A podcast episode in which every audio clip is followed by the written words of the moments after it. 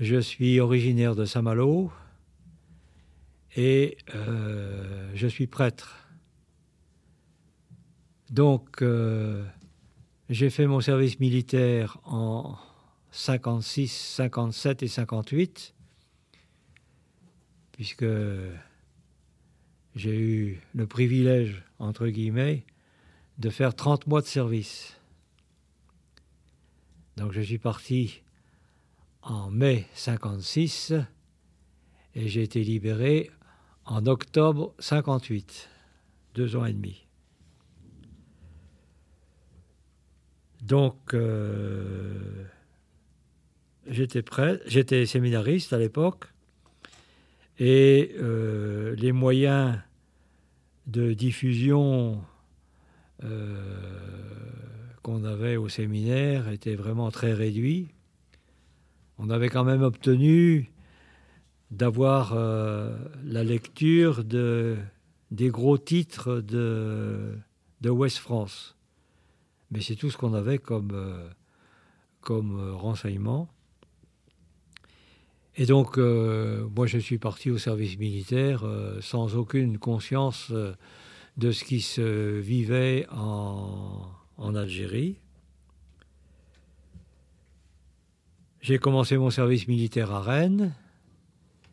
Et puis, au bout de quelques mois, je suis parti en Algérie à l'école euh, qui formait les officiers à Cherchel.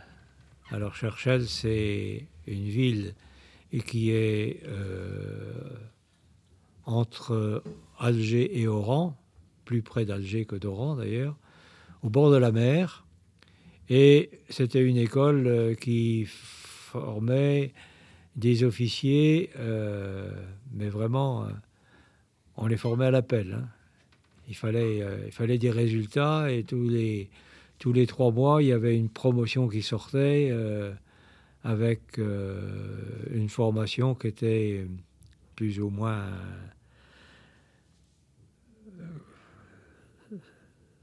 plus ou moins, comment dire, sérieuse. Je suis parti à ce moment-là avec mon grade de chef de section euh, je suis parti en Tunisie. Et la Tunisie venait d'avoir son indépendance et quelques mois après, ou quelques semaines même après mon arrivée, euh, la Tunisie a souhaité que euh, l'armée française quitte son territoire. Et donc, on est passé de l'autre côté de la frontière, en Algérie, et euh, ce qui existait déjà s'est accentué à ce moment-là. Euh, la Tunisie servait euh, de base arrière pour les renforts qui allaient en Algérie pour venir en aide aux Algériens qui, ben, qui faisaient la guerre contre la France pour obtenir leur indépendance. Étant donné la proximité de la Tunisie, qui était donc indépendante, et qui euh, servait de base arrière pour euh, les Algériens, donc euh, les renforts en hommes et en matériel venaient de la Tunisie, et la France avait construit, enfin construisait à ce moment-là euh, ce qu'on appelait la ligne Maurice. Euh, Maurice, c'était le nom du ministre de la guerre euh, de la défense nationale qui avait lancé cette idée-là. Donc, c'était un barrage électrifié avec de part et d'autre de la ligne électrifiée des barbelés et puis également euh, des mines. Et puis il y avait aussi, en certains endroits, ça commençait à venir, euh, il y avait également euh, des radars qui détectaient tout, tout, mouvement. alors que ce soit que ce soit un homme ou que ce soit une branche d'arbre qui, quand il y avait un arbre, une branche d'arbre ou un animal qui se, le, radar détectait le et donc on était nous sur le en Tunisie donc à proximité du barrage et on était amené à aller euh, à chaque fois qu'il y avait quelque chose qui se passait sur le, sur le, sur le barrage. On était dans des situations euh, physiques euh, extrêmes parce que donc on était à la limite du Sahara. Donc dans la journée, il faisait 50-60 degrés à peu près. Il n'était pas question d'avoir de la climatisation à l'époque. On était sous des tentes et euh, pratiquement, euh, ben, depuis le mois de, mai 58 à euh, octobre 58, quand j'ai été libéré, j'ai pratiquement pas dormi. Si bien que ce qui devait arriver est arrivé, c'est que les, dernières, les derniers jours de, de mon service en Algérie, je l'ai passé à l'hôpital de Constantine, où j'avais été euh, euh, comment, emmené en hélicoptère. et puis donc, je suis rentré en, je suis rentré en France complètement. J'avais pratiquement pas dormi pendant. Enfin, j'ai dormi quand même parce que on peut pas ne pas dormir pendant si longtemps, mais on se reposait pas quoi. Parce que donc, euh, je vous ai parlé de la, de, la, ligne Maurice, là. Et donc, euh, à chaque fois qu'il y avait un incident, c'est-à-dire à chaque fois qu'il y avait euh, que le, courant avait été coupé, qu'il y avait un écho-radar, qu'il y avait une mine qui avait sauté, donc on allait en, la nuit, on partait la nuit et on était en alerte 5 minutes. C'est-à-dire que entre le moment où l'alerte était donnée et 5 minutes après, il fallait que les camions roulent avec euh, les bons hommes dessus. Donc, euh, on il n'était pas question de se déshabiller, il n'était pas question d'enlever ses godasses, donc euh, on dormait pratiquement pas. Et pratiquement, j'ai terminé mon service à l'hôpital. Et quand je suis rentré en France, je n'avais qu'une qu'une hâte, c'est de dormir. Et pratiquement, euh, je dormais, disons, 23 euh, heures sur 24. Quoi. Euh, on venait me réveiller pour me donner à manger, et puis je, je, retournais me coucher. Voilà. Alors, inutile de vous dire que j'ai été aussi marqué par cette fatigue physique et la fatigue morale aussi. Parce que donc, euh, j'étais donc euh, sorti euh, officier de l'école de Cherchel. Et donc, j'avais sous mes ordres 25, 25 bons hommes qui en savaient plus long que moi sur le, sur le terrain parce que ça faisait plusieurs, plusieurs mois qui, qui faisaient le travail. Et donc, euh, au début, c'est eux, eux, qui m'ont appris ce qu'il fallait faire. Euh. et j'ai eu la chance, euh, peut-être que je peux dire que c'est la providence aussi, j'ai eu la chance de, de n'avoir aucune perte dans, dans ma section. Sauf une fois, sauf une fois où il y a un avion français qui, au lieu de tirer euh, sur les, sur les Fallagas, a tiré sur nous. Et donc, euh, euh, quand on s'est retrouvé debout après, après le passage de l'aviation, il y avait un, de mes hommes qui était allongé par terre. Je me dis, ça y est, il est, mort. Et puis en fait, non, il était tellement, tellement sonné que il était resté allongé. Et il avait on avait euh, le pantalon de treillis, on avait une poche sur la cuisse, là. Et il avait son porte-monnaie qui était euh, dans sa poche. Et euh, il y a une pièce de monnaie qui avait été retourné par l'éclat de, de la roquette qu'il avait. Hein. Et donc, euh, il avait juste une, une estafilade sur la cuisse, ça, ça, ça saignait à peine, c'était la seule, la seule blessure qu'il y avait. Voilà. Alors, j'ai aussi été euh, confronté au, problème de la torture, parce que donc, euh, il fallait obtenir des renseignements si on voulait savoir euh, ce qui se passait. Et donc, un jour, on a vu arriver des civils qui n'avaient rien de plus pressé que de se mettre en militaire pour faire leur travail, travail entre guillemets. Et donc, euh, très rapidement, euh, je me suis rendu compte de ce que c'était. Euh, n'ayant pas les moyens de, de m'opposer à cette, cette, cette, enfin, ce, ce, procédé pour obtenir des renseignements, j'ai donc envoyé ma lettre de, une lettre de démission d'officier à mon supérieur hiérarchique euh, qui est très rapidement intervenu et qui a fait cesser le, euh, le, régime de la torture. Avez-vous des questions? Pourquoi est-ce que votre service militaire il a duré aussi longtemps?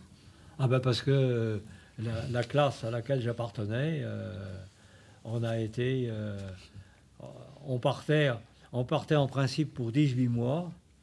En fait, on faisait 24 mois. Et puis, euh, je, devais être libéré à une période où il y a eu les événements de 58 qui ont fait que euh, on a été encore maintenu deux mois de plus. Et puis, euh, le dernier, le dernier, le, les, deux derniers mois, j'ai fait en supplément parce que euh, on avait, ils avaient décidé de maintenir en, service les officiers et les sous-officiers pour préparer le, référendum qui, euh, qui précédait l'indépendance. Je peux, même, je peux même dire, si vous voulez, que je suis un cas unique dans l'armée française, parce que j'ai été deux fois maintenu, une fois rappelé, et j'ai été porté déserteur. Ah ben j'ai été porté déserteur parce que parce que donc euh, je vous ai dit que j'avais été euh, évacué sanitaire donc euh, je me suis retrouvé à l'hôpital de Constantine. De l'hôpital de Constantine on m'a renvoyé chez moi à Saint-Malo. Et puis pendant ce temps-là mon dossier remontait les échelons de l'armée. Et donc il est monté de de la compagnie au bataillon, du bataillon au régiment, du régiment à Constantine, de Constantine à euh, Alger, d'Alger il est arrivé à Paris. Évidemment, à l'époque, il n'y avait pas l'Internet, il n'y avait pas tout ça, donc euh, le temps que ça, ça, remonte, tous les échelons. Et quand le dossier de Yannick Véron est arrivé à Paris, ils ont regardé, ils ont vu l'adresse, et ils ont dit, euh, ah ben tiens, il est de Saint-Malo, il ah, faut qu'on l'affecte quand même quelque part. Alors, on va l'affecter à Granville. Et donc, ils ont envoyé mon dossier à Granville.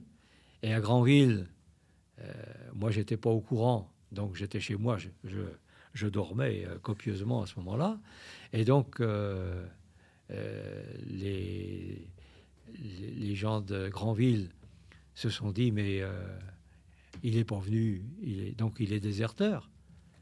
Et donc, dans un cas de déserteur, on prévient la gendarmerie pour aller chercher le. Alors, il y avait, mon adresse. Donc les gendarmes sont venus me chercher chez moi à Saint-Malo. Bon, je dormais bien sûr à ce moment-là euh, copieusement. Et donc euh, ma mère est venue me réveiller en me disant Les gendarmes te cherchent. Et puis les gendarmes m'ont dit ben, écoutez, euh, vous êtes porté déserteur parce que vous êtes affecté à Granville, mais vous n'y êtes pas, vous n'êtes pas allé. Ben, je dis, personne m'avait dit d'y aller, moi. Alors donc, il faut que vous, il faut que vous alliez à, Granville vous faire démobiliser. Alors, je suis allé à Granville quand même pour me faire démobiliser.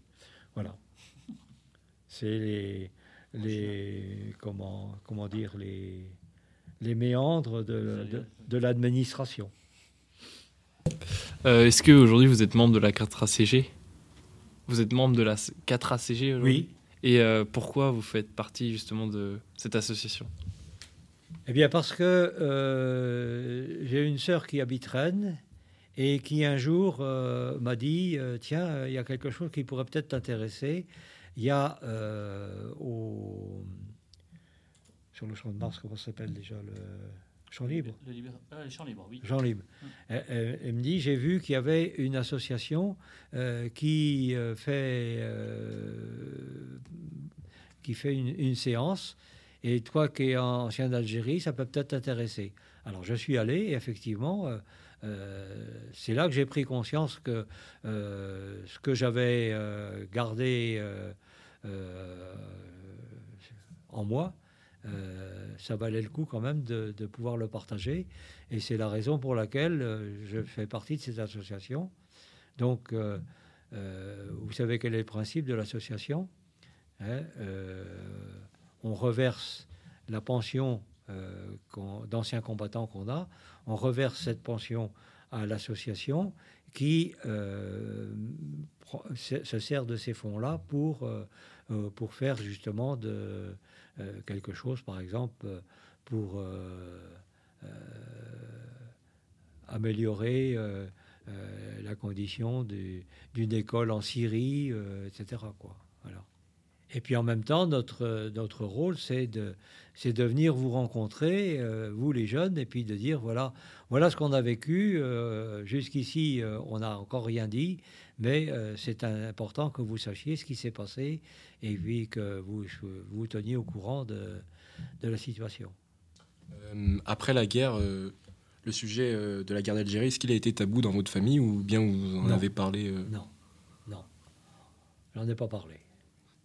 J'en ai pas parlé. Euh, j'avais pas envie de, j'avais pas envie de raconter tout ça. Euh, bon, euh, mon père, mon père avait été ancien prisonnier pendant la guerre de 39-45. bon, il ne parlait pas non plus beaucoup de, sa captivité. Et, moi, j'avais pas envie non plus de, raconter tout ce qui s'était passé. quand j'écrivais à mes, quand j'écrivais à mes parents je leur racontais pas tout ce que je vivais, tout ce que je vivais. C'était c'était en moi et puis le couvercle par dessus, quoi. Euh, moi, il y avait juste un point. Vous avez parlé de civils qui devenaient, qui, qui, qui voulaient devenir militaires assez rapidement, mais j'ai pas compris le, le, rapport avec la suite parce que vous parlez d'une lettre de démission. C'était, c'était des civils. Dans, dans, le cas que j'ai connu, moi, c'était des civils qui, euh, pour faire leur travail entre guillemets, euh, se déguisaient en militaires pour faire penser que c'était l'armée française qui, qui, faisait de... Bon, l'armée française a fait de la torture. Bon, euh, mais euh, dans le cas que j'ai connu, moi, c'était des civils qui faisaient ça. Peut-être sur le compte pour le compte de l'armée française, j'en sais rien, mais... Euh, Donc, si j'ai bien compris, des, civils qui faisaient des actes de torture. Mais ils s'habillent en militaire. Ah oui, oui. Ah oui, pour faire, pour faire, pour, pour faire penser que, que c'était l'armée française qui, euh, qui, qui, faisait de la torture, mais euh, non. Oui. Enfin, moi, c'est ce que j'ai vu. Hein. Euh, oui, bien sûr. Il y avait peut-être, il, y a, il y a eu sûrement d'autres endroits où c'était des militaires qui faisaient ça, mais là, dans le cas que j'ai vu, moi, c'était des, c'était des civils. Ils étaient arrivés, ils faisaient partie d'un organisme qui s'appelait le, le DOP, euh, détachement opérationnel de je ne sais plus quoi, de, DOP. Et, euh, la, première chose qu'ils faisaient quand ils arrivaient, c'était de, prendre un treillis euh, pour, pour, pour, pour, pour, passer pour des militaires. Non, parce que j'ai, j'ai, je, je, crois que je peux dire que j'ai été démoli psychologiquement par ce. Ah oui. Euh, physiquement d'abord, parce que pratiquement, je vous dis, les conditions matérielles qu'on avait, euh, c'était euh, la chaleur, la chaleur, surtout que c'était en 56, hein. donc à l'époque, il n'y avait pas les conditions qu'il y a maintenant. Hein. Maintenant, bon, on a des bungalows qui sont climatisés, etc. Là, c'était des tentes en, toile avec euh, bon. Et pratiquement, je vous dis, euh, il faisait, il faisait 55-60 dans la journée, quoi. Parce qu'on était juste, juste à la limite du Sahara. On avait euh, euh, 10 km à faire, on, était, on, on commençait à voir les premières dunes là, qui arrivaient. Donc il faisait 50-60 euh, dans la journée. hein. Et comme on dormait pas la nuit, puisque pratiquement on sortait toutes les nuits, donc on- physiquement euh, et moralement, euh, on était complètement, complètement démolis. Quoi. Oui, il y a une autre question. Euh, Est-ce que vous avez été poussé par l'armée française à faire des actes euh, justement qui ne vous plaisaient pas? Ah non. Ah non, non, non, non. D'abord, je me suis jamais servi de mon arme. Pour la bonne raison que la première fois que, la première fois que j'ai, j'ai essayé de regarder euh, l'arme que j'avais, euh, je me suis aperçu que le, le pistolet que, j'avais au ceinturon, euh, il n'y avait pas de percuteur. Alors donc, je, je pas de faire grand-chose avec ça.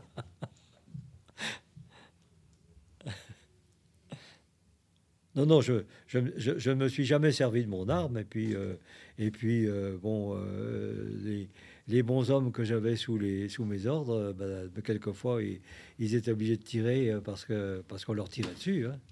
C'était c'était ça. hein.